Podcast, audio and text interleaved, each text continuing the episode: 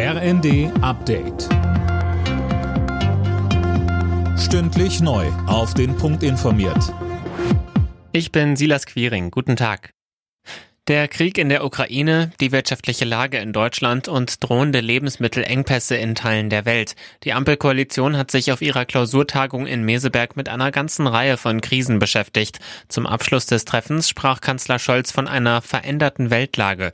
Und mit Blick auf die Rekordinflation sagte Finanzminister Lindner, uns lässt nicht kalt, wenn die Menschen durch die Preise belastet werden. Wir haben zwei große Pakete ja bereits geschnürt. Wir wollen, dass diese Entlastungspakete jetzt auch wirken und äh, wir hoffen damit schon einen wesentlichen Beitrag geleistet zu haben, um in diesem Jahr den Menschen den Alltag zu erleichtern.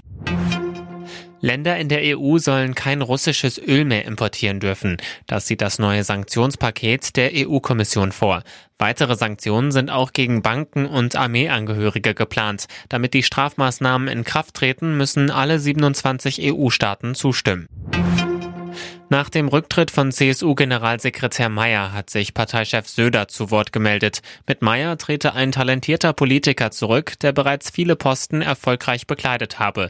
Als Rücktrittsgründe werden gesundheitliche Probleme genannt. Entscheidend war aber wohl ein Gespräch mit einem Journalisten. Dazu sagte Söder, Die dabei wohlgefallenen Worte sind in keinster Weise zu akzeptieren. Das hat äh, Stefan Mayer mir gestern so gesehen, hat gesagt, wenn das so gefallen sei, er könne sich da nicht genau dran erinnern, dann sehe er rückblickend es auch so. Er hat sich dafür jedenfalls gestern schriftlich ausdrücklich entschuldigt.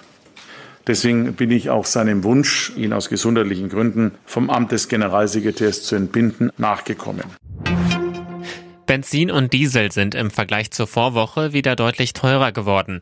Beide Kraftstoffarten kosten im bundesweiten Schnitt wieder über zwei Euro. Der ADAC kritisiert die Preisentwicklung. Die Rahmenbedingungen hätten sich nicht geändert. Der Anstieg sei damit nicht zu erklären.